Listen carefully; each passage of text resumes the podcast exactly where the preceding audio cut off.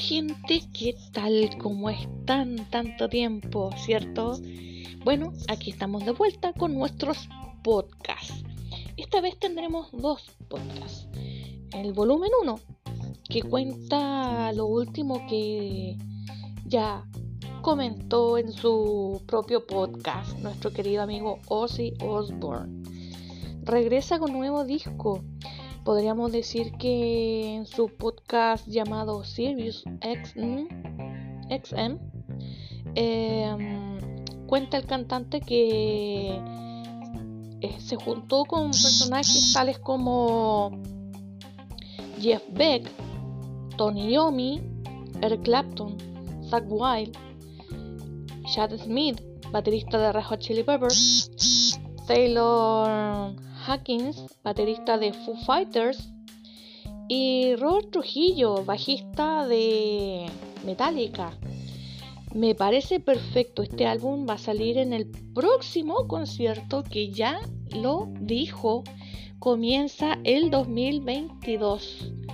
Así que hay que estar atentos, ya el próximo año tendremos nuevo concierto, tendremos nuevo álbum de Ozzy Osbourne si mal no si mal no recuerdo, creo que vienen dos álbumes del señor Ozzy Osbourne. Porque hay uno que recuerden que lo hizo durante la pandemia. No, no tiene que ver con el, con el último disco, no, no, no. Este es un nuevo disco que lo hizo él en su casa, producto de la pandemia. Y este nuevo disco ya serían dos más un concierto, vamos a ver cómo está la salud de nuestro amigo Ozzy Osbourne. También tenemos que decir que la retirada de David Lee Roth ya tiene fecha. Esto sería en noviembre. O sea, solo lo que se sabe sería en, eh, en diciembre y sería en Las Vegas. Fecha exacta no se sabe. Ya se está tratando de coordinar ya que todo está volviendo seudamente entre paréntesis, como volviendo a la normalidad, ¿ya? Eh, sí, sería en diciembre, casi a fin de año en Las Vegas. Quienes puedan ir a ver a David Lee Roth con este, en esta gran despedida, yo creo que no se va a retirar. Yo creo que se va a dedicar a producir o a dirigir algún disco de alguien por ahí.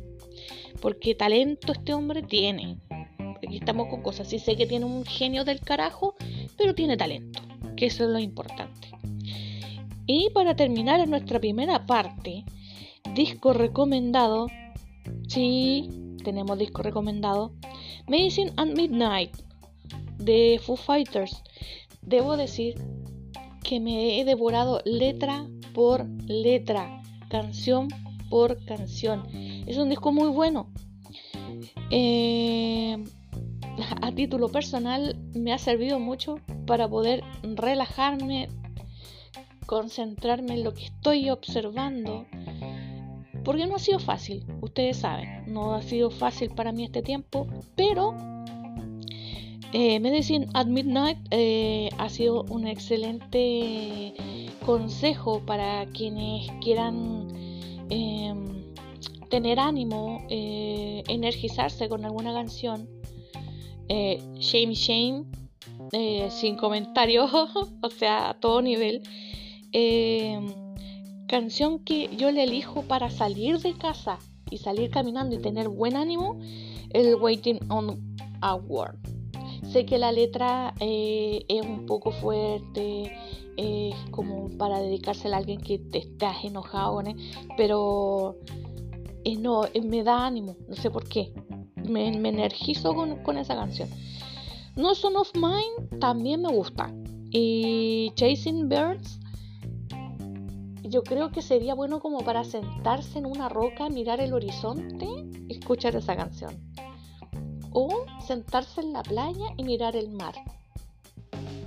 Sí, Chasing Birds es como es como el momento de relajo, como el momento cuando tú llegas del trabajo y te, relajas, pero al 100%. Y no, 100% recomendable para alguien que quiera salir a caminar, ponerse los audífonos y poner una un, un disco, recomiendo 100% Medicine at Midnight de Foo Fighters. Lo vuelvo a repetir. Medicine at Midnight de Foo Fighters. Es totalmente recomendable. Se termina nuestra primera parte, nuestra primera patita de nuestro querido y recordado podcast. Siempre lo llevo en mi corazón, chicos. Así que estén atentos porque se viene una segunda patita. ¿Ya? Besos, cariños. Se les quiere desde Chile, desde mi. desde mi nueva casa, Valparaíso, Playa Ancha, Chile. Así que un saludo enorme eh, a, mi, a toda mi gente que me escucha a nivel planetario. Sí, pues hay muchos que recién se están integrando y muchos que ya me escuchaban de cuando estaba en radio.